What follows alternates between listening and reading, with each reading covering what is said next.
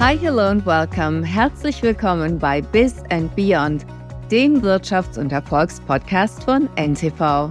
Wir sprechen mit spannenden Persönlichkeiten unter anderem über ihr Business, ihren Erfolg und den Weg dahin. Und wir, das sind Sandra Navidi in New York und Ulrich Reitz in Köln. Unser heutiger Gast gehört zu Deutschlands erfolgreichsten Unternehmern. Aber nicht nur das. Er ist auch Philanthrop, Professor und Honorarkonsul der Elfenbeinküste. Sein Unternehmen ist über 300 Jahre alt, Weltmarktführer und Hoflieferant zahlreicher Königshäuser. Wir begrüßen ganz herzlich Professor Dr. Hermann Bühlbecker, Inhaber der Lamberts Gruppe. Einen Hallo, schönen guten Tag, ja, auch ich bin Hallo. gerne dabei. Herr Professor Bühlbecker, Sie haben Ihr Unternehmen zu ungeahntem Erfolg geführt, vertreiben Backwaren in die ganze Welt, aber zum Backen braucht man Öfen und Öfen brauchen Energie. Hinzu kommt noch die hohe Inflation. Wie navigieren Sie dieses herausfordernde und ungewisse Umfeld? Ja, man muss wirklich feststellen, dass die letzten zwei Jahre eine große Herausforderung für mittelständige Unternehmen darstellt, hier noch äh, vernünftig produzieren zu können. Es ist in der Tat so, die Energiekosten sind relativ hoch im Vergleich auch äh, zu anderen Ländern. Dann ähm, gibt es natürlich das Personalkostenthema. Auch hier haben wir mit dem letzten Abschluss circa 20 Prozent äh, Kostenerhöhung Logistik. Und bei uns kommen noch die Rohstoffe dazu. Also zusammenfassend kann man sagen, es ist anspruchsvoll, ein Unternehmen heute durch diese Zeit zu steuern und diese, diese Kostenerhöhungen wirklich zu handeln und am Markt zu bleiben. Das klingt nach Preiserhöhungen. Wir haben Weihnachten vor uns. Sie machen Lebkuchen, Plätzchen, Stollen. Wie teuer wird denn Ihre Ware in diesem Jahr? Wie viel müssen Sie aufschlagen? Ja, wir haben ein breites Sortiment. Das ist immer sehr unterschiedlich. Die Produkte sind jetzt in dem Markt. Man kann also sagen, wir haben im Grunde hundertprozentige äh, Distribution mit all den Marken, die zur Lamberts Gruppe gehören. Das ist eben nicht nur Lamberts, sondern auch Weiß, Heberlein Metzger, Dr. Quent Stollen und so weiter. Das heißt also, wir sind breit. Das ist sehr unterschiedlich weil auch die Kostenerhöhungen sehr unterschiedlich sind. Der Kakaopreis spielt eine große Rolle. Aber im Grunde kann man sagen, es sind Preiserhöhungen, die am Ende für den Verbraucher durchaus erträglich sind, weil die Produkte sowieso seit vielen Jahren sehr günstig in den Märkten angeboten werden. Ja, aber jetzt sagen Sie auf der einen Seite, mir reicht das, mir reicht's nicht mehr, und auf der anderen Seite sagen Sie, Sie erhöhen fast nicht. Dann, dann beißt sich ja die Katze irgendwo in den Schwanz. Das ist sehr berechtigt und das riecht danach, dass das eine oder andere beim Hersteller bleiben muss, denn die Situation ist wirklich die, dass wir ja mit den großen Ketten im Handel operieren. Wir selber können ja gar nicht Endverkaufspreise festlegen, weil wir auch nicht die Durchgriffskraft haben bis zum Endverbraucher. Der Handel äh, entscheidet am Schluss und wir müssen versuchen, dem Handel äh, Preiserhöhungen klarzumachen. Und das sind wirklich sehr, sehr schwierige Gespräche, weil der Handel sieht sich ja auch als Anwalt des Verbrauchers, möchte möglichst günstig verkaufen. Und da bleibt sehr viel im Grunde auf der Strecke. Und da ist auch ein bisschen meine Sorge, äh, dass mittelfristig äh, mittelständige Unternehmen, vor allen Dingen die, die keine große Durchschlagskraft haben, äh, mit Schwierigkeiten sich am Markt halten können werden. Was bedeutet das für Lamberts internationales Geschäft? Insbesondere in den USA wird ja sehr viel verkauft. Ich freue mich immer in der Vorweihnachtszeit, wenn ich in meinem Supermarkt Lamberts Plätzchen und Printen sehe, immer schön aufgebaut, auch an der Kasse übrigens, also nicht zu übersehen. Wie wirkt sich das hier aus?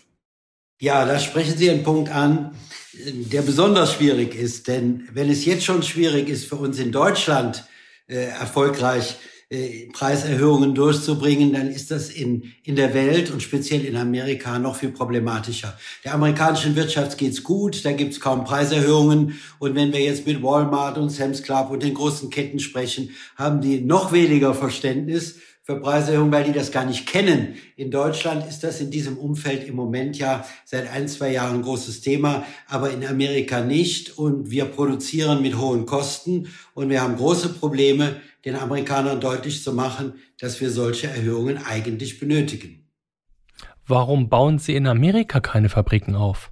Das ist eine gute Frage und zwar deshalb, weil wir ein wenig auf der Schiene fahren, Made in Germany, European Cookies, also unsere große Packung bei Sam's Club, die jetzt zu Thanksgiving verkauft wird, eine wunderschöne Dose, die heißt European Cookies. Und wir leben natürlich vom Heritage. Lamberts lebt sowieso auch in Deutschland äh, vom Heritage, geografisch geschützt.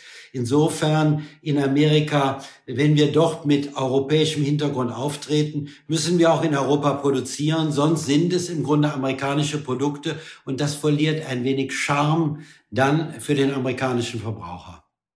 Sie bewegen sich gesellschaftlich und auch businessmäßig in der Welt der Reichen und Mächtigen. Es gibt viele Fotos von Ihnen mit deutschen und amerikanischen Spitzenpolitikern. Können Sie dazu ein bisschen was erzählen und ob sowas vielleicht auch hilft, also dieses Netzwerken mit den Einflussreichen? Zunächst mal sind unsere Produkte für den normalen Verbraucher in der ganzen äh, Konzipierung. Das heißt, wir beliefern alle großen Ketten und die Ketten äh, haben alle, alle Schichten von Verbrauchern. Nun ist es so, dass Lambers aus seiner individuellen Geschichte heraus Hoflieferant war verschiedener Königshöfe.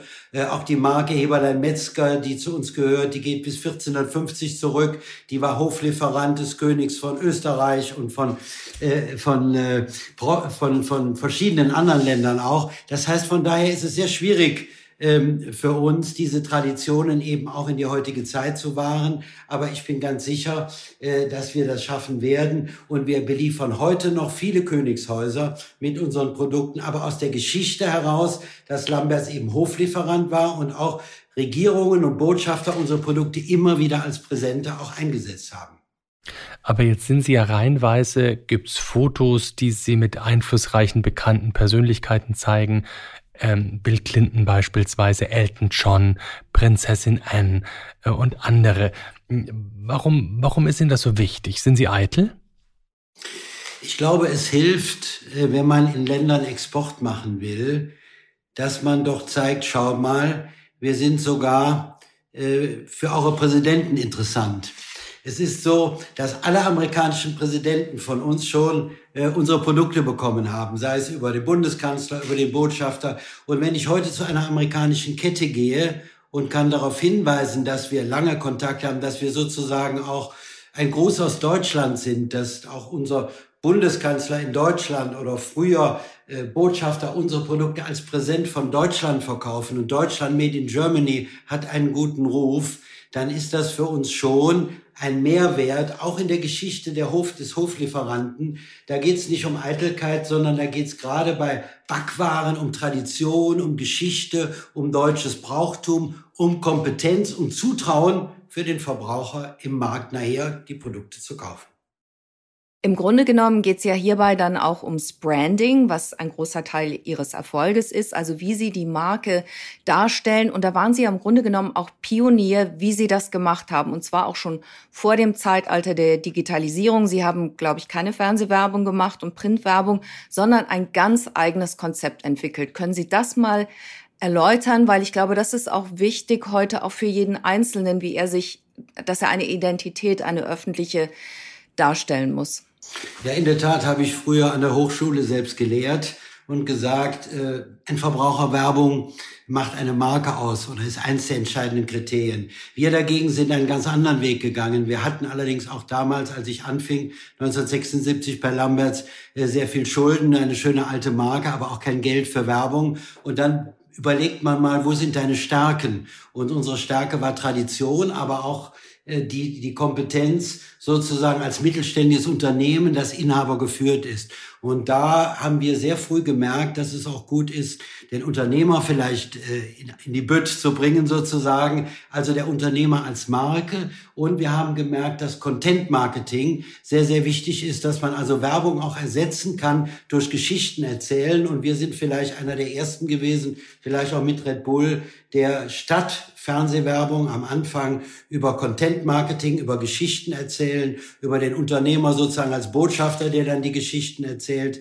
äh, ein anderes Marketing zu konzipieren. Und äh, heute ist es sicherlich nichts Besonderes mehr, aber für die damalige Zeit war es ein außergewöhnlicher Weg. Was ist aus Ihrer Sicht das Besondere beim Aufbau einer Marke oder eines, einer solchen vielfältigen Markenlandschaft, die Sie unter Ihrem Dach vereinen? Ich glaube, entscheidend ist erstmal für sich und seine Marke ein USP äh, zu entwickeln. Das heißt, etwas zu haben, was einen unterscheidet von allen anderen Marken. Und wenn man mal auf einer Süßwarenmesse ist und sieht 1600 Hersteller, jeweils in Köln, Ende Januar wieder die größte der Welt, dann fragt man sich bei 220 Plätzen im Regal des Lebensmittelhandels, wie schafft man das überhaupt, in die Regale zu kommen? Wie schafft man das überhaupt als Marke auf sich aufmerksam zu machen? Und da hatten wir natürlich diesen schönen Fundus der Historie. Lamberts geht bis auf 1688 zurück. Die Marken, die wir danach noch gekauft haben, haben auch eine lange Geschichte. Wir stehen für geschützte geografische Herkunftsbezeichnungen, Aachener Printen, Nürnberger Lebkuchen, Dresdner Stollen, Dr. Quent gehört auch zu uns. Das sind Schätze aus, aus der Sicht der EU auch. Das heißt, da gibt's gewisse Potenziale und Aufgabe ist, diese Potenziale zu entwickeln. Und das ist, ich glaube, für jeden unterschiedlich. Man muss erstmal einen Status quo machen und sagen, wo sind meine Stärken? Und dann versuchen, diese zu entwickeln und sich damit ein USP aufzubauen, der einen von anderen Unternehmen unterscheidet.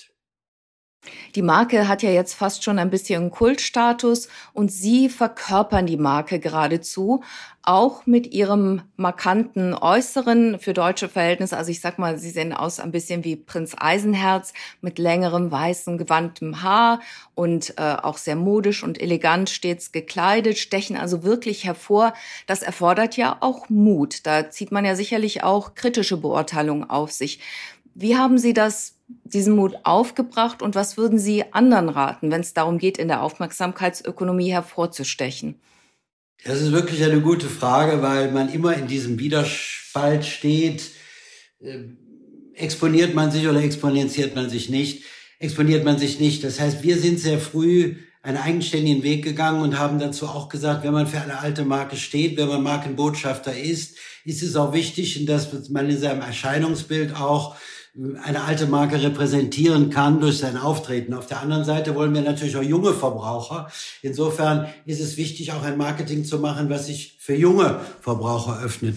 Das heißt, vor dem Hintergrund ist es also nicht einfach, ähm, sich zu profilieren. Aber ich denke, das Wichtigste ist, dass man seinen Weg geht, dass man seine Meinung äußert und dass man sich auch von kritischen Dingen nicht äh, umschmeißen lässt. Denn wenn das Unternehmen nachher erfolgreich ist, dann wird diese Kritik, die sich am Anfang bildet, plötzlich verstummen und sagt, na ja, der ist ja auch seinen eigenen Weg gegangen. Das heißt, es ist immer eine Gratwanderung ähm, zwischen Erfolg und nicht. Wenn aber das Unternehmen funktioniert und das Konzept funktioniert, dann äh, erträgt man auch eine Individualität. Ja, am Ende sagt man sogar, na ja, das ist mal jemand, der vielleicht nicht äh, Stereotyp so erscheint wie alle anderen auch. Aber es ist immer sehr gefährlich, weil man sofort eben auch kritische Stimmen bekommt. Deshalb habe ich immer das Privatleben und das Berufsleben sehr stark getrennt und war immer nur als Botschafter meines Unternehmens, als Marke unterwegs und nie als Privatmann und habe nie mal eine Home Story oder irgendeine private Geschichte gemacht. Aber wenn Sie irgendwo eingeladen sind als Privatmann, was bringen Sie damit? Lamberts Produkte oder kaufen Sie einen Strauß Blumen? Ähm, auch von Lamberts was mit oder manchmal eben extra nichts von Lamberts mit, damit man nicht den Eindruck hat, der hat es sich aber einfach gemacht und der hat sich einfach aus dem Lager was kommen lassen. Also das hängt ein bisschen davon ab, wo man eingeladen ist. Es gibt natürlich auch oft sehr Menschen, die, die sich freuen, gerade um diese Zeit, wenn sie solche Produkte bekommen, die fast ein bisschen enttäuscht sind und sagen, das ist ja nett, dass sie mir ein anspruchsvolles Buch mitgebracht haben, aber eigentlich hätte ich mich jetzt mehr über, äh, über Nürnberger Lebkuchen, Dresdner Stollen oder Lambertsprinten gefreut. Apropos gefährlich, wir leben in einer sehr gefährlichen Zeit mit großen geopolitischen Konflikten, die ja auch für ein mittelständisches Unternehmen, das expandiert, sehr wichtig ist. Wie navigieren Sie dieses Umfeld und treffen Entscheidungen und äußern das auch öffentlich, weil politische Korrektheit ist ja zum Beispiel auch ein sehr gefährliches Terrain für Unternehmer.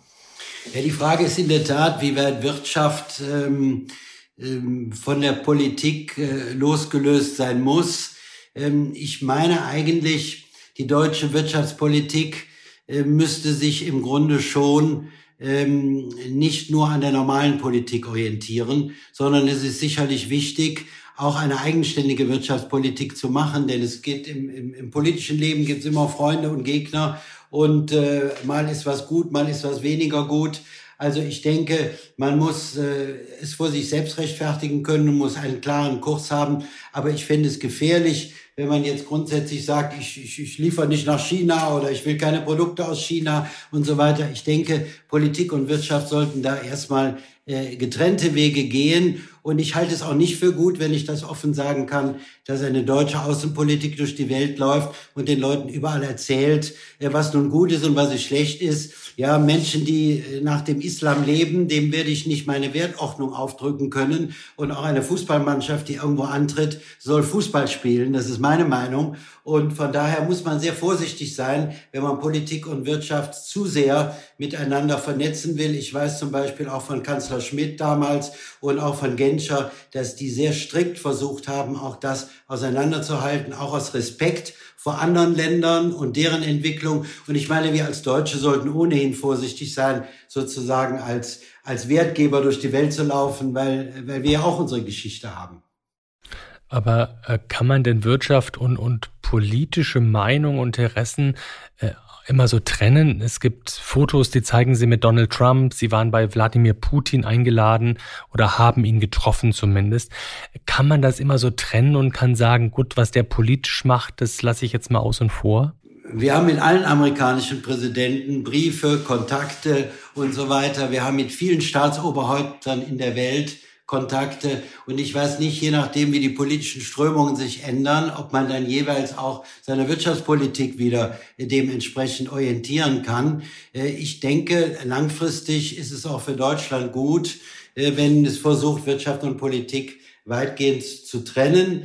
Denn auf Dauer äh, müsste man ja dann alle paar Jahre wieder umschwenken und wieder eine neue Politik machen. Und so funktioniert Wirtschaft nicht. Also entweder baut man sich über Jahre was auf, das ist zum Beispiel jetzt in Amerika, wo wir ähm, äh, fast nichts verdienen, wenn wir nach Amerika liefern, liefern wir trotzdem, weil wir sagen, diese Beziehung wollen wir aufrechthalten. Und ich fände das schade, wenn man gerade nach politischen Strömungen immer seine wirtschaftlichen Kontakte äh, ausrichtet. Äh, so funktioniert Wirtschaft nicht.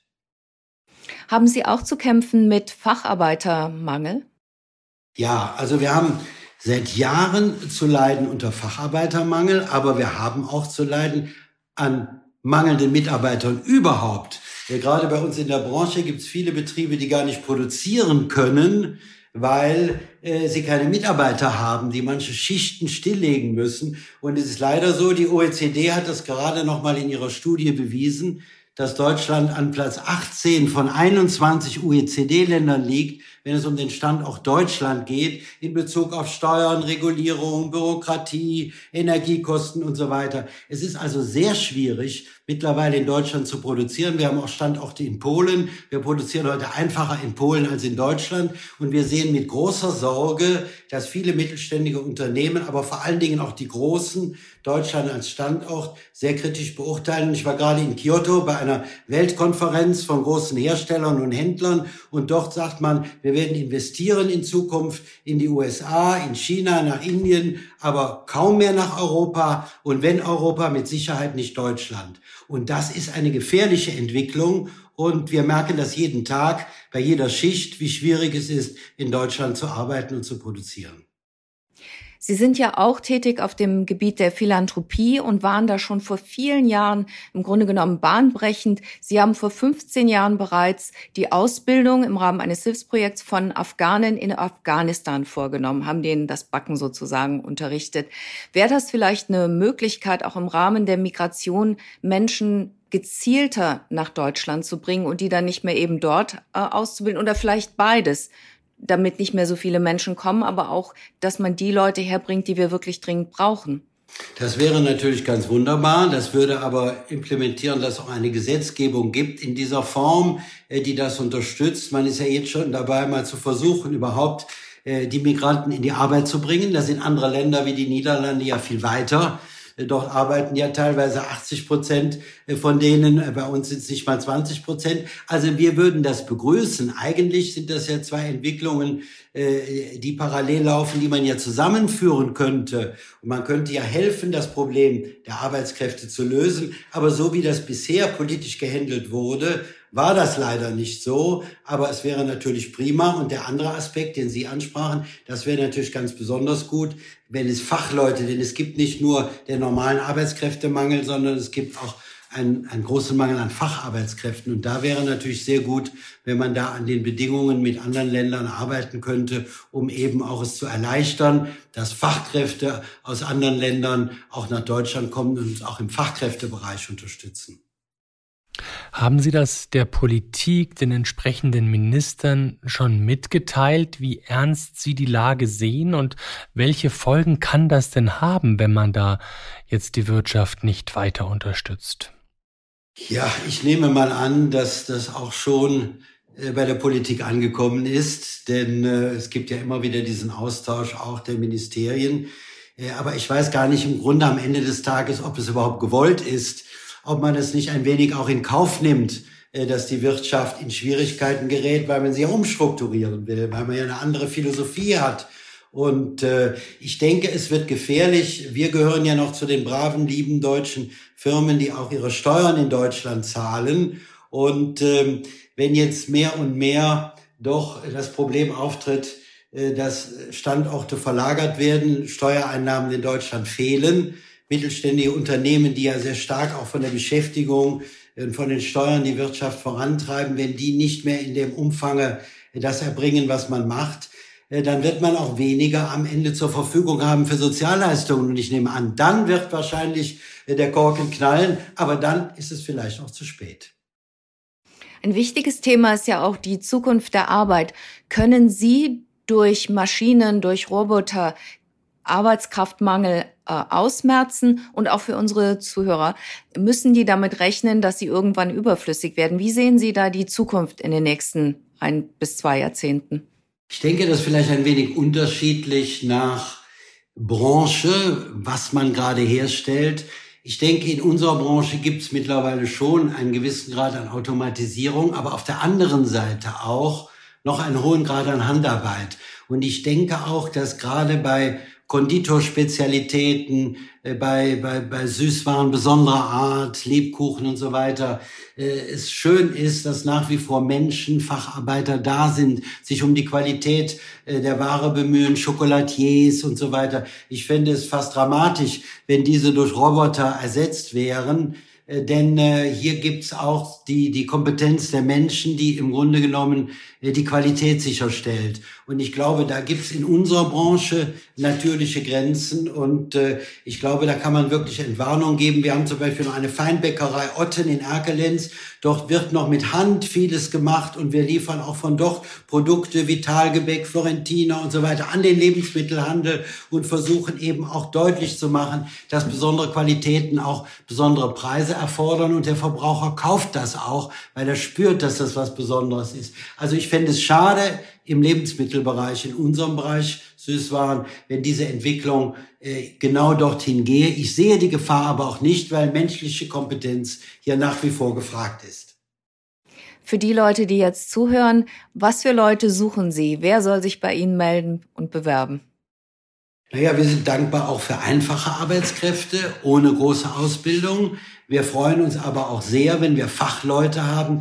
Das muss nicht nur aus der Backtechnologie sein, nicht nur aus der Schokoladentechnologie. Wir haben 27 große Backstraßen. Dort freut man sich natürlich auch über Bäckereispezialisten. Wir haben neun Fabriken, sieben in Deutschland, zwei in Polen. Äh, Fachleute können wir brauchen. Aber wir brauchen auch Elektroniker, gerade der Bereich des Handwerks. Das erleben wir alle jeden Tag auch äh, in Deutschland für uns. Und das erleben wir in den Werken. Elektroniker, Schlosserspezialisten und so weiter. Also auch da Experten, die es da gibt, mit Kompetenz, würden wir uns sehr freuen, wenn die sich bei der Lamberts Unternehmensgruppe melden würden. Wenn Sie mit diesen ganzen Herausforderungen tagtäglich umgehen, platzt Ihnen da eigentlich mal die Hutschnur? Sie wirken immer sehr, sehr eloquent und sehr diplomatisch, aber ähm, was regt Sie wirklich auf? Das ist eine wirklich äh, spannende Frage. Äh, es ist in der Tat so, wie Sie sagen. Aber ich denke, meine Aufgabe ist es zwar einerseits draußen auch deutlich zu machen, unter welchen schweren Bedingungen mittelständische Unternehmen in Deutschland, aber auch zum Teil größere arbeiten müssen. Das müssen wir deutlich machen. Aber auf der anderen Seite ist es unser Job, und das ist genau Ihre Frage, zu sagen, das Klagelied alleine bringt überhaupt nichts. Äh, wir dürfen nicht auf Hilfe von außen warten. Wir dürfen auch nicht äh, in schlechte Laune geraten, sondern wir müssen uns wirklich disziplinieren und müssen sagen, was können wir aus dieser Situation machen, um ein Unternehmen, das 335 Jahre am Markt ist, das auch schwere Kriege im Land selbst erlebt hat, also nicht nur äh, Kostenerhöhungen infolge von Kriegen, siehe Ukraine, sondern die selber im Grunde Kriege erlebt haben, äh, die haben das gemanagt, also müssen wir das auch schaffen. Unsere Aufgabe ist es, diese schwere äh, Herausforderungen anzunehmen und mit der Mannschaft, mit dem Team, mit Solidarität, mit guter Stimmung, mit Erfindungsreichtum, mit Innovation diese schwere Situation zu durchkämpfen. Das ist unsere Aufgabe und das bemühe ich mich zu vermitteln. Und da wäre es geradezu kontraproduktiv, äh, wenn ich äh, in das verfallen würde, was Sie in Ihrer Frage hineinbringen. Aber ich gebe ganz offen zu, es ist schon, und gerade so als mittelständiger Unternehmer, der jeden Tag seinen Laden verkaufen könnte, äh, fragt man sich natürlich immer wieder, äh, warum tust du dir das an? Und die Antwort ist meistens die, äh, solange es einem trotz allem noch Spaß macht und solange man noch merkt, dass sich was entwickelt, dass man schöne Produkte herstellen kann und Menschen trifft, die sich freuen, wenn sie die Produkte kaufen und sagen, das ist aber toll und da habt ihr wieder eine Neuheit und das finde ich aber schön. Wenn man also Menschen Freude machen kann mit etwas Süßem, manches Bittere vergessen machen kann, dann kommt man durch so eine schwere Zeit vielleicht auch noch mit guter Stimmung. Was machen Sie, wenn Sie die Firma mal übergeben? Verkaufen Sie dann oder übergeben Sie die wirklich in andere Hände und behalten, behalten dann ein Stück weit Einfluss? Ja, also ich würde immer versuchen, äh, als Familienunternehmer ein Familienunternehmen zu erhalten. Äh, ich bin mir natürlich sicher, äh, dass es nicht immer so gehen wird wie in meinem Fall, dass sie sozusagen den, den Unternehmer gleichzeitig als Gesicht des Unternehmens oder als Ambassadeur, Botschafter haben. Ich glaube, das ist aber vielleicht auch in Zukunft nicht mehr nötig. Wir sind heute mit unseren Produkten und Marken gut vertrieben in allen Ketten in Deutschland und auch wir machen auch dem Handel seine Eigenmarken. Also sehr oft kauft der Verbraucher auch unsere Produkte und weiß gar nicht, dass es äh, zu einer unserer Marken, die in der Summe über 1200 Jahre alt sind, die wirklich Tradition verkörpern. Ich denke, es wird wichtig sein, ein Management aufzubauen, was im Sinne der, des Eigentümers oder der Eigentümer in Zukunft ein Unternehmen weiterführen kann. Aber schön wäre es immer, wenn man ein Familienunternehmen noch Familienunternehmen nennen kann und halten kann. Und es wäre traurig, äh, wie ich im Moment die aktuelle Gefahr sehe, dass manche Familienunternehmer genau das sagen, äh, ich habe keine Lust mehr und ich verkaufe mein Unternehmen. Da geht ein Stück deutscher Wirtschaftsordnung auch verloren. Wir hatten kürzlich Herrn Wolfgang Grupp von Trigema zu Gast und der hat gesagt, wenn es ihm nicht gelungen wäre, seine Kinder dazu zu oder davon zu überzeugen, die Firma zu unternehmen, würde er das als ein Versagen betrachten. Wie sehen Sie das? Sie haben auch Kinder. War Ihnen das ein Anliegen oder sehen Sie das grundsätzlich anders?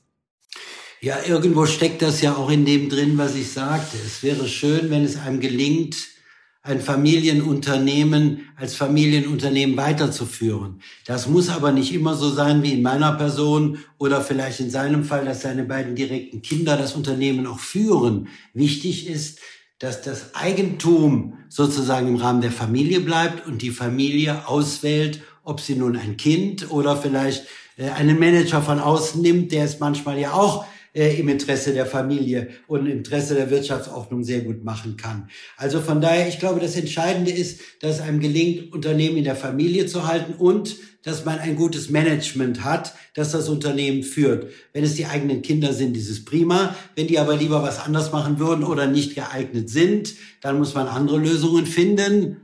Aber eine Lösung wie bei mir, dass der Unternehmer auch gleichzeitig Botschafter ist, das wird nicht immer funktionieren und daran dürfte man es auch nicht messen für die Zukunft. Aber wenn das ein Erfolgsfaktor für Sie ist, wo Sie sagen, ich bin Botschafter und Ihr Nachfolger, Ihre Nachfolgerin irgendwann mal ähm, ist so prominent nicht unterwegs, dann fehlt ja was. Ich denke, man muss immer alles in seiner Zeit sehen. Äh, zu meiner Zeit als Lamberts, als alte Marke am Markt war, aber nicht den Sprung in die heutige Zeit, in die Märkte geschafft hatte, war es wichtig, sozusagen ein Werbeersatzmittel zu haben, sage ich jetzt mal, für Fernsehwerbung. Äh, heute, wo wir äh, nicht mehr nur Lamberts haben, wir machen heute mehr Biogebäck als Aachener Printen. Wir sind breit aufgestellt mit Kuchen, mit Schokolade, mit Mozartkugeln. Äh, unser Dresdner Stollen ist gerade prämiert worden als bester Stollen in Deutschland. Dr. Quentin, gar keiner mit mir oder mit Lamberts verbindet. Ich will damit sagen, Lamberts hat heute eine andere äh, Bedeutung und auch eine bessere Verbreitung. Wir sind in Deutschland im Moment 100 Prozent äh, präsentiert, wenn auch unter anderen Marken oder unter den Marken des Handels. Das heißt, ein Nachfolger von mir müsste im Grunde dieses Unternehmen einfach nur weiterentwickeln, so wie viele andere Unternehmen auch, die auch funktionieren, ohne äh, einen äh, Mann an der Spitze, der auch Botschafter ist. Und wenn die Nachfolger mal sagen, jetzt machen wir für Dominosteine Fernsehwerbung, dann ist es ja auch gut. Heute könnten wir das auch, weil wir heute eben uns sehr gut überlegen können, über welchen Kanal wir im Grunde unsere Werbung steuern wollen. Wir machen auch viel über Social Media und so weiter. Heute gibt es so viele andere Möglichkeiten auch, aber es ist heute so, dass wir das frei wählen können. Damals war es sozusagen aus der Not eine Tugend gemacht. Ein Zitat von Ihnen ist mir aufgefallen. Man muss alles ändern, damit es so bleibt, wie es ist. Und das ist ja im Grunde genommen der Kern von Disruption. Viele Unternehmen wie Kodak oder Blockbuster hier in den USA haben die Zeichen der Zeit nicht rechtzeitig erkannt und sind daran gescheitert. Wie machen Sie das? Was ist, was sind da so Ihre Tipps auch für Zuhörer? Wie macht man das, dass man nicht stagniert, sondern sich auch ständig hinterfragt und neu aufstellt? Das ist die spannende Frage an sich für eine Marke von 1688. Und das war auch mein Anspruchsniveau, als ich bei Lamberts anfing, zu fragen, wie kann man einerseits die Tradition weiterführen, andererseits aber auch für junge Verbraucher interessant sein. Tradition weiterführen heißt, es gibt viele Verbraucher, die erwarten, wenn sie jetzt in die Märkte kommen, den Lamberts Dominostein, die Lamberts Printen, die Traditionsprodukte so wie sie waren und die sind da auch sehr stabil in ihrer Erwartungshaltung. Auf der anderen Seite müssen wir uns für jüngere Leute öffnen und das ist auch ein Teil eben unseres Marketings. Äh, so haben wir uns vor vielen Jahren überlegt, auch da uns in besonderen äh, USB zu geben. Ich sprach eben von der Süßwarenmesse, 1600 Unternehmen, die ausstellen. Da haben wir auch überlegt, was können wir machen. Und da sind wir schon vor, vor 23 Jahren auf die Idee zu kommen, gekommen haben gesagt, dann musst du Schokolade anders darstellen, dass sie auch für jüngere Leute äh, von Interesse ist. Und da waren wir die Ersten, die in Deutschland im Grunde zur Süßwarenmesse eine, eine Schokoladenmodenschau entwickelt haben mit tollen Designern, tollen Kleidern. Heute haben wir das über die Jahre so weiterentwickelt, dass Hollywood-Stars nach Köln kommen, sich freuen, in diesen Superkleidern aufzutreten, dass wir nicht nur Fashion-Show, sondern auch Musikshow und so weiter haben, dass wir tolle Gäste aus der ganzen Welt haben, aus Sport, Musik, Kultur und aus vielen Bereichen ein tolles äh, Zusammenwirken haben. Und daraus ermittelt sich wieder eine starke mediale Kraft. Und junge Leute, wir messen das nach jeder Messe, äh, die vielleicht Lamberts gar nicht so kennen, die gehen auf unsere Website und sagen, ja Lamberts, was ist das denn? Die kommen über Schokoladenkleider auf Lamberts. Oder wir haben vor 25 Jahren äh, schon mal begonnen, einen Kalender à la Pirelli für Süßwaren äh, zu entwickeln, haben das dann aber in den letzten Jahren mehr Richtung Nachhaltigkeit und nicht mehr nur schöne Mädchen und so weiter weiterentwickelt. Das heißt, wir haben spezielle Maßnahmen entwickelt, unser Marketing ein bisschen jung zu halten. Und das ist im Grunde das Entscheidende, die alte Marke zu behalten, aber auch junge Produkte. Im, Marketing heißt das bei uns auch, einen großen Teil unseres Umsatzes machen wir mit veganen, mit Bioprodukten. Wir gehen damit auch in völlig neue Marktsegmente hinein, an, in moderne Ernährung und so weiter. Und das ist der Anspruch an uns, auch andere Produkte zu machen, anderes Marketing zu machen, um auch für junge Leute attraktiv zu bleiben und nicht nur für die, die älteren treuen äh, Kunden, die eben mit der alten Marke Lamberts oder mit Heberlein Metzger in Nürnberg äh, vieles verbinden.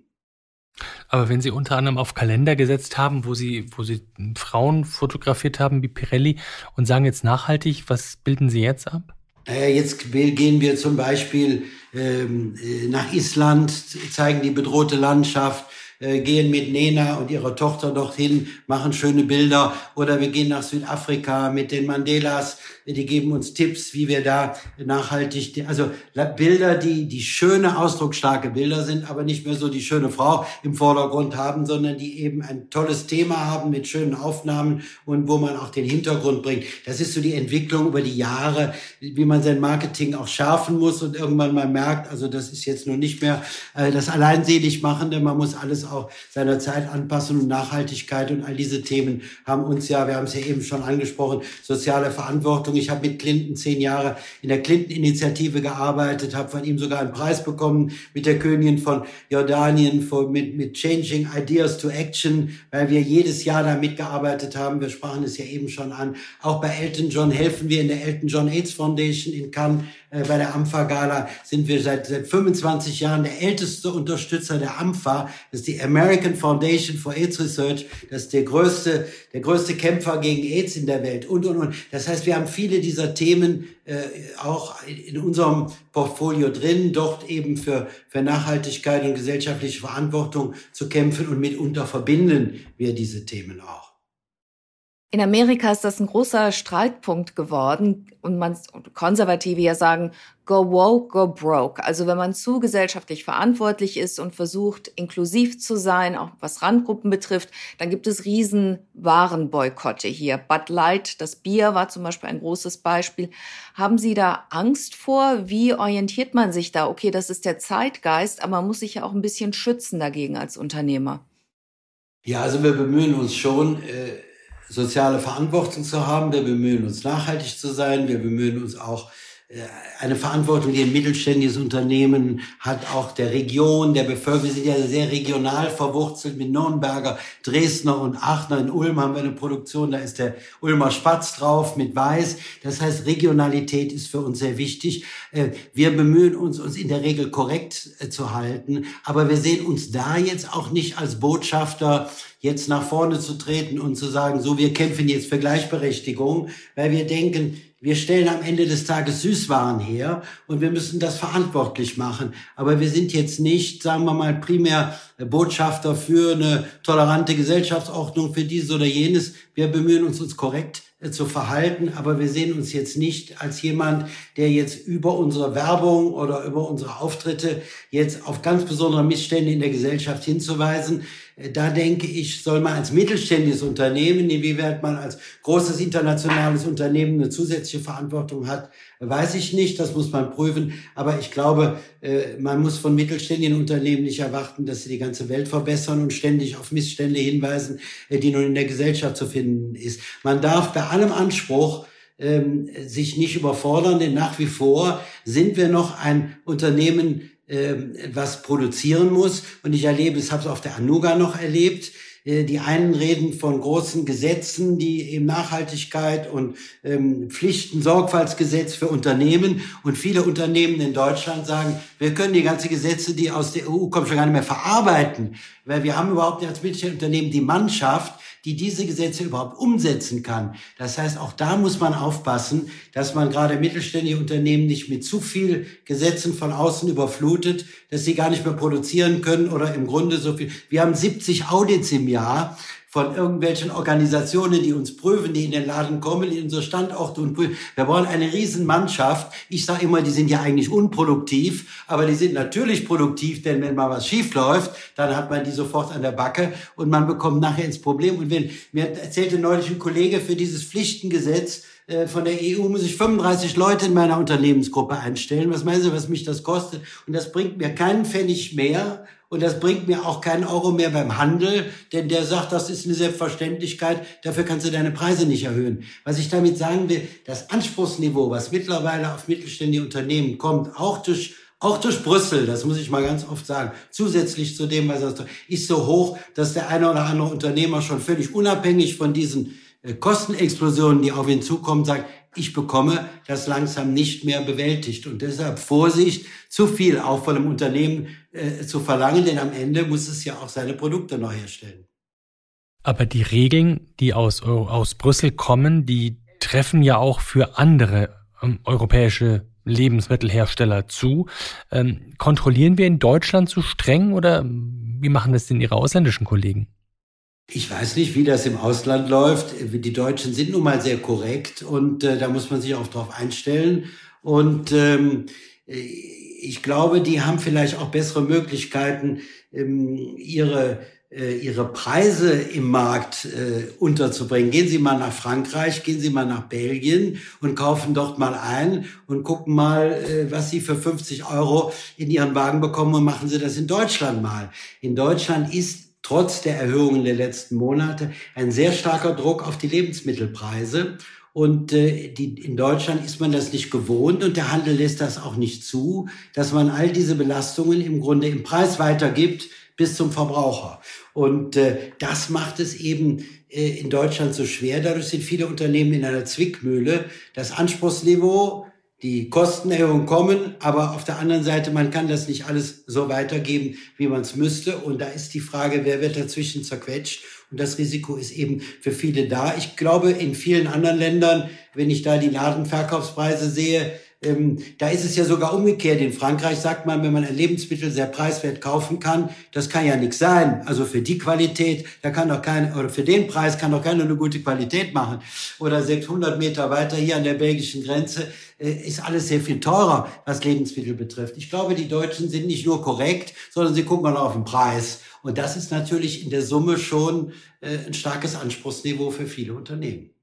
Wenn Sie jetzt zurückblicken, was ist so der größte Fehler, den Sie gemacht haben? Etwas, wo Sie auch jetzt sagen würden, da habe ich das meiste daraus gelernt. Oh, ich hatte einmal äh, die Chance, einen Wettbewerber von Lamberts, das war eine Firma King Cards, zu kaufen, äh, die einmal größer war als Lamberts, dann eine Zeit lang gleich groß und stand irgendwann zum Verkauf. Und da habe ich ein Angebot gemacht, ähm, was für meine Verhältnisse damals sehr hoch war. Aber am Ende rief mich dann die Familie Kinkerts an und sagte, ja, das war sehr nett, aber wir haben einen Wettbewerber von Ihnen, der hat einen strategischen Preis gezahlt und da mussten wir an den verkaufen. Sie an unserer Stelle hätten auch verkauft. Das war dann der Südzuckerkonzern, der Schöller als Tochter hatte. Und Schöller hatte auch Lebkuchen, Nürnberger Lebkuchen, auch die alte Marke Heberlein Metzger. Und die sind zu Südzucker gegangen, haben gesagt, jetzt müssen wir einen strategischen Preis machen, damit wir die Firma Kinkerts in der Nähe von Aachen kaufen. Das ist der Wettbewerber von Lamberts. Dann sind wir im Süden stark mit Schöller Lebkuchen und im Westen. Und da hatte ich auf einmal statt ähm, ein starkes anderes Unternehmen in der Aachener Region zu haben, den größten Zuckerkonzern Europas als Wettbewerber. Und da habe ich mich natürlich sehr geärgert und habe mir gesagt, meine Güte, hättest du mal noch mehr Geld hingelegt. Und dann habe ich viele Jahre auch einen sehr scharfen Wettbewerb gehabt. Aber zum Abschluss kann ich sagen, ich hatte dann das Glück um 2000, äh, dass die Südzuckergruppe Shareholder Value machte. Sie es durchrechnete und mir dann Heberlein Metzger und, und Kinkertz und alles dann verkauft hat, so dass ich diese Unternehmen dann sehr viele Jahre später bekommen habe und damit auch, sagen wir mal, das, das Markengeschäft von Lamberts abrunden konnte. Aber zu dieser Zeit war das für mich wie ein Schlag, weil stellen Sie sich vor, Sie sind ein mittelständiger Unternehmer, Sie sind gerade aus der Krise raus und haben auf einmal den größten äh, Zuckerkonzern Europas als Ihren Wettbewerber vor der Haustüre dann klappen sie erstmal ein und sagen, na ja, mal gucken, wie lange halte ich da noch durch. Also das sind solche. War denn der Kaufpreis, der Kaufpreis war der günstiger als damals Ihr Gebot oder mussten Sie einen Aufschlag zahlen? Als ich dann später gekauft habe, oder meinen Sie? Ja. Ja, also erstmal weiß ich nicht, äh, zu welchem Preis damals gekauft wurde. Jedenfalls war der deutlich äh, über unserem Preis. Äh, natürlich äh, ist die Welt auch, äh, sagen wir mal, 10, 15 Jahre später, als ich es dann kaufen konnte, eine andere. Die Firmen hatten einen anderen Wert. Also das ist sehr schwer, das zu vergleichen weil man ja auch viele Jahre Wettbewerb gegeneinander hatte. Also am Ende war ich natürlich froh, äh, weil ich sozusagen dieses Unternehmen abrunden konnte. Und wir sind heute, kann ich offen sagen, sowas wie ein Weltmarktführer in Herbst, Weihnachten. Es gibt kein Unternehmen, äh, was in dieser Zeit mehr äh, produziert, Herbst, Weihnachtsprodukte als wir. Das sind sehr groß, was machen wir jeden Tag? 600 Tonnen nur Lebkuchen und, und Gebäck und Süßwaren. Das sind große Volumina. Und wir liefern das in die ganze Welt heute. Das ist auch schön, sind in Deutschland breit präsentiert. Also am Ende hat sich das da noch zum Guten gewendet und wir sind auch stolz, dass wir eben nicht nur Lebkuchen machen, sondern mittlerweile auch, ich sagte eben schon, Biogebäck, viele Produkte fürs ganze Jahr. Und das ist vielleicht auch eine Lehre, nicht nur einseitig in ein Segment gehen, Dadurch wird natürlich auch der Kontrast immer größer. Dann bin ich in der Saison ganz stark, aber in der Saison äh, schwachen Monaten auch besonders schwach, sondern wir haben eben Produkte fürs ganze Jahr entwickelt, wie Biogebäck oder andere Gebäcke. Und das ist natürlich schön und dadurch haben wir das Unternehmen langfristig auch am Markt halten können. Wenn Sie nochmal am Anfang Ihrer beruflichen Karriere stünden, was würden Sie anders machen? Also zunächst am Anfang würde ich gar nichts anders machen, weil ich ja nur die Aufgabe damals hatte, ein Unternehmen, was als alte Marke sozusagen ein wenig auf dem sterbenden Ast ist, in eine neue Zeit zu bringen. Wir haben sozusagen Lamberts vom Fachhandel auch in den Lebensmittelhandel gebracht. Wir haben auch sehr früh entschieden, dem Handel auch seine Eigenmarken zu machen. Und das war im Nachhinein richtig. Und wir sind heute, wie gesagt, im Lebensmittelhandel breit vertreten. Und ich denke, diese Grundsatzentscheidung, nicht im Fachhandel zu bleiben und sagen wir mal ein bisschen in Schönheit zu sterben, sondern zu sagen, ich demokratisiere die Marke, ich gehe auch zum Discount, ich gehe in den ganzen Lebensmittelhandel. Die war im Nachhinein richtig, deshalb bin ich auch immer so ein bisschen Lamberts und die Schönen und Großen dieser Welt. Das ist nicht unser Konzept eigentlich. Wir wollen da sein, wo jeder unsere Produkte kaufen kann. Wir wollen im, im Genossenschaftshandel, wir wollen überall sein, äh, dass der Verbraucher unsere Produkte überall kaufen kann, sowohl im KDW sozusagen als auch im Discount. Und das Prinzip war im Nachhinein richtig, so dass ich sagen würde, die Grundsatzentscheidungen damals äh, waren die richtigen, sonst wären wir heute nicht mehr am Markt, dass man natürlich im Laufe der Jahre immer mal äh, das ein oder andere besser oder schlechter machen kann, ist glaube ich klar. Aber die Grundsatzentscheidung sozusagen aus dieser Edelmarke, aus der Nische herauszugehen, ich darf Ihnen das sagen, wir produzieren 300, nicht fast 365 Tage im Jahr, aber äh, wenn man die Wochenende weglässt, ähm, wir produzieren heute noch, und das ist eigentlich traurig, nur wenn man das mal umrechnet von den Mengen, einen Tag im Jahr für den Fachhandel. Das heißt KDW, Süßwarenfachgeschäfte, Konditoreien und so weiter. Und das ist eigentlich sehr traurig. Das zeigt nämlich ein bisschen die Entwicklung des Marktes dass heute Produkte dieser Art äh, primär im Lebensmittelhandel überall gekauft werden, wo man einkaufen kann, es aber die schönen, feinen Fachgeschäfte, die es früher gab, nicht mehr in diesem Umfang gibt. Man sieht so an den Innenstädten, die leiden sehr stark. Die Süßwarenunternehmen können sich da kaum mehr halten. Das ist eigentlich sehr traurig. Und äh, von daher muss ich sagen, das war so schlimm, wie wir diese Entwicklung heute finden, dass es diese schönen Geschäfte nur noch sehr vereinzelt gibt so richtig war die Entscheidung heute, weil die Welt hat sich dorthin entwickelt und man muss sagen, die machen es ja auch toll, die Lebensmittelhändler, die haben ja auch tolle, tolle Märkte und, und machen schöne Darstellungen dieser Produkte, so dass wir auch heute durchaus stolz sind, äh, dort liefern zu dürfen, sage ich jetzt umgekehrt. Sie beschäftigen über 4000 Arbeitnehmer. Viele Leute heutzutage, ob am Anfang der Karriere oder in der Mitte, haben Angst vor der Zukunft, fürchten sich vor den Veränderungen. Was ist da ein Ratschlag oder ein Tipp, den Sie den Leuten mitgeben würden? Ich denke, einen, einen, einen vernünftigen Arbeitsplatz zu haben und sich um den zu bemühen. Einen vernünftigen, aber auch in dem Sinne, der einem äh, Freude und Erfüllung gibt ich glaube, das ist eine wichtige Aufgabe. Ich kenne viele Leute, die sagen, na ja, ich brauche ja eigentlich gar nicht mehr arbeiten. Ich habe gar keinen großen Unterschied, ob ich arbeite oder ob ich nicht arbeite in meinem Einkommen am Ende des Tages. Das ist auch der Grund, warum viele, die anfangen, nach zwei Tagen wieder aufhören, ähm, weil sie es ja im Grunde nicht brauchen. Ähm, aber äh, Arbeit ist nicht nur Geld. Äh, die Mehrzeit unserer Zeit des Lebens verbringen wir in der Regel am Arbeitsplatz. Deshalb die Auswahl des Arbeitsplatzes, wo ich arbeite, in welchem Umfeld, auch welche Produkte ich mit, äh, wenn ich nun Industrieprodukte habe, welche Produkte ich mit erstelle. Ich glaube, das ist wichtig. Und, und neben dem Privatleben, was ja jeder für sich selbst äh, managen und, und, und auch organisieren muss, glaube ich, ist das Wichtige äh, schon äh, zu finden, einen Arbeitsplatz, der einem nicht nur finanzielle, sondern auch ideelle äh, Erfüllung gibt und wo man Lebensqualität und Lebensfreude auch herausziehen kann. Bei allem, dass Arbeit natürlich nie 100% äh, Freude nur sein kann, das ist klar. Wir sehen in der modernen Arbeitswelt, dass Privat- und Arbeitssphäre immer mehr miteinander verschmelzen. Vielen Leuten gefällt das nicht, aber es ist de facto so. Wie sieht das bei Ihnen aus? Können Sie das trennen oder sind, läuft das auch ineinander über? Ich glaube, das ist die Situation des mittelständigen Familienunternehmers, der noch für sein Unternehmen äh, vorne dasteht und sei es auch nur als, als Botschafter, da sind die Grenzen wirklich fließend. Man ist immer der Repräsentant seines Unternehmens auch in seiner Freizeit. Und natürlich kann ich mal Tennis spielen, aber bei mir ist es schon so, Tennis ist zum Beispiel ein großes Hobby von mir, was ich auch viele Jahre als Leistungssport gemacht habe. Auch da ist es aber so, dass man das wieder verquickt. Wir machen also Sportsponsoring. Wir haben eine Tennismannschaft, die war fünfmal äh, deutscher Meister äh, in der höchsten deutschen Spielklasse natürlich mit Topspielern. Selbst Zverev hat mal bei uns gespielt. Das heißt also, man überlegt dann wieder und sagt, wenn du schon da deinen Spaß hast, kannst du vielleicht auch Sportsponsoring in diesen Bereich übertragen. Die Mannschaft heißt Lambertskur aus Aachen und zählt zu den zehn besten Teams in Deutschland. Also was ich damit sagen will, die Grenzen sind so fließend. Wenn ich zur deutschen Sporthilfe gehe und die unterstütze, treffe ich ja auch wieder viele tolle Menschen. Wenn ich zur AMFA nach Cannes fahre, äh, dann, dann sammeln wir das letzte Mal 20 Millionen Euro an einem Abend äh, für den Kampf gegen AIDS. Aber ich habe natürlich auch die Chance, Leonardo DiCaprio und viele andere tolle Leute doch zu treffen. Das muss man ja auch mal sehen und das kann man ja auch mal ehrlich sagen. Insofern muss ich sagen, die, die Grenzen sind da fließend. Ich habe immer Respekt vor Leistung. Ich finde das toll,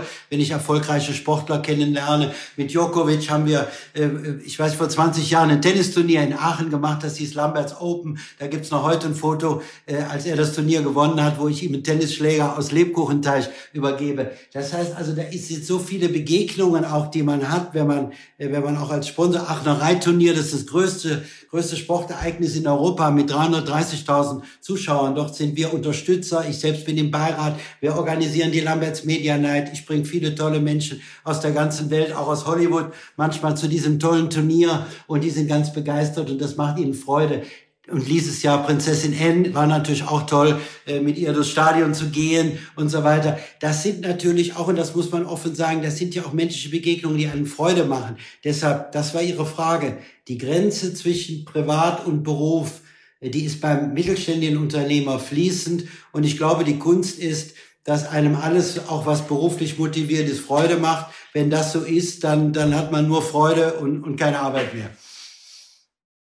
Das sagen uns viele Unternehmer, aber sie müssen ja auch mal durchatmen, sie müssen auch mal ausspannen.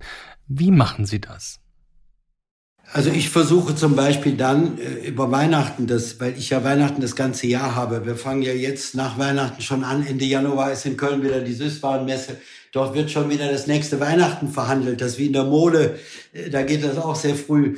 Ähm, das heißt also, wir haben Weihnachten die ganze, das ganze Jahr über. Und äh, dann habe ich in letzten Jahr immer mal versucht, dann für eine Woche mal wegzufliegen, irgendwo auf Malediven oder so, mal ganz weit weg zu sein, wo ich nichts äh, nichts mit Süßwaren oder sowas zu tun habe. Aber selbst da muss ich sagen, finde ich dann ein wunderbares Hexenhaus. Da finde ich dann Lebkuchen, da finde ich dann Leute, die ich kenne, mit, äh, mit denen ich gar nicht verabredet bin, die dann auch dahin kommen und mit denen man sich trifft und unterhält, unterhält und überlegt, wo kann man irgendwo wieder was zusammen machen. Aber für mich ist wichtig, dass ich dann irgendwo ganz rauskomme und nicht in meinem normalen Leben mich befinde, denn da komme ich an jeder Ecke wieder irgendwo mit irgendwas in Berührung, gerade weil wir den Bogen eben sehr breit ziehen. Das macht es natürlich auch spannend und das war auch für mich als Diplomkaufmann eine tolle Motivation, Leiter eines mittelständischen Unternehmens zu sein, weil man doch sich sehr breit ausrichten kann, viele Menschen kennenlernt und ein großes Spektrum hat und eben nicht nur in Anführungsstrichen sich um Zahlen äh, bemühen muss. Und das Schöne ist eben, äh, dass man eben auch tolle Produkte herstellt. Aber wichtig, glaube ich, dass man mal ganz rauskommt und in einer ganz anderen Welt sich befindet. Sonst verfällt man immer wieder in den Modus, sich um seine eigene Arbeit zu kümmern. Auch wenn die Sphären verschmelzen, es gibt einen privaten Hermann Bühlbecker. Verraten Sie uns mal ein Detail, was wir nicht wissen über sich, was uns überraschen würde. Das ist eine sehr gute Frage. Ähm, ich freue mich immer, wenn ich ähm, Menschen kennenlerne aus ganz anderen Bereichen, sei es aus Kultur, aus Film, die aus einer ganz anderen Ecke kommen, äh, die einem Impulse geben. Ich finde auch toll, wenn es Menschen gibt, ähm, die sich, ich habe den Verdienstorden des Landes Nordrhein-Westfalen bekommen als seltener Unternehmer. Dann treffen Sie nämlich viele Menschen, die ihr Leben äh, wirklich in den Dienst anderer Menschen stellen. Und ich finde, die persönliche Begegnung, die suche ich. Und das ist eine Freude, auch völlig außerhalb von Süßwaren. Und ich bin immer begeistert, wenn ich Menschen treffe, die sich für etwas mit etwas identifizieren und auch einen positiven Approach haben. Die suche ich geradezu auch. Und deshalb, ich denke, diese Offenheit und dieses für andere Menschen da sein, ich glaube, zuhören zu können, nicht nur selbst zu erzählen, sondern zuhören zu können. Das ist, glaube ich, ein wichtiger Punkt. Jetzt haben Sie viele Menschen getroffen, die ganz spannend sind, die Sie inspiriert haben. Wenn es jetzt jemanden gäbe, dem Sie noch keine Kiste Printen vorbeigebracht haben, den Sie noch ein Geschenk machen könnten und bei der Gelegenheit sprechen, wer wäre das? Hm, das ist sehr schwierig, weil ich das Glück hatte, zehn Jahre bei Clinton zu sein, wo äh, ich eine Woche im Jahr äh, dann äh, Staatschefs getroffen habe, große Unternehmer, Gates, Branson, Buffett und so weiter und große Stars, die große, die große Foundations im Rücken haben und die sehr engagiert sind, was man gar nicht glaubt, für, ganz tolle soziale Zwecke. Also ich müsste sagen, im Moment fällt mir keiner ein. Äh, und wenn es mal so war, dass ich so gesehen hätte, äh, hat es meistens eine Möglichkeit gegeben, irgendwie äh, das dann doch noch auf einem ganz normalen Wege irgendwo zu schaffen. Aber Dalai Lama zum Beispiel, das äh, habe ich noch nicht geschafft. Aber in der Regel gibt es auch Möglichkeiten, das ist so, wenn Sie, wenn Sie, wenn Sie das wirklich wollen, dann gibt es auch sehr oft Möglichkeiten, etwas zu schaffen.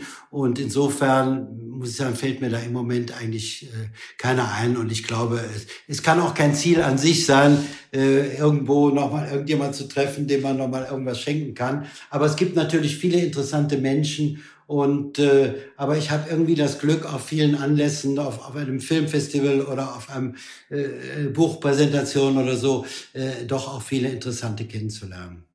Herr Professor Bühlbecker, Sie haben uns ein sehr interessantes Interview geschenkt und auf dieser Schlussnote, wir könnten noch lange weitersprechen, danken wir Ihnen ganz herzlich. Bis zum nächsten Mal. War sehr abwechslungsreich. Auch Ihre Fragen waren wirklich spannend. Dankeschön. Danke Ihnen. Vielen Dank, dass Sie mit dabei waren. Wir würden uns sehr freuen, wenn Sie unseren Podcast Bis and Beyond abonnieren würden und auch beim nächsten Mal wieder mit von der Partie sind. Sie hörten Bis and Beyond, den Wirtschafts- und Erfolgspodcast von NTV. Produziert wird dieser Podcast von Andolin Sonnen aus dem Team der Audio Alliance. Die Redaktion übernahmen Sandra und ich. Vielen Dank fürs Zuhören und bis in zwei Wochen. Tschüss. Goodbye und bis zum nächsten Mal. Ihre Sandra Navidi aus New York und Ulrich Reitz in Köln.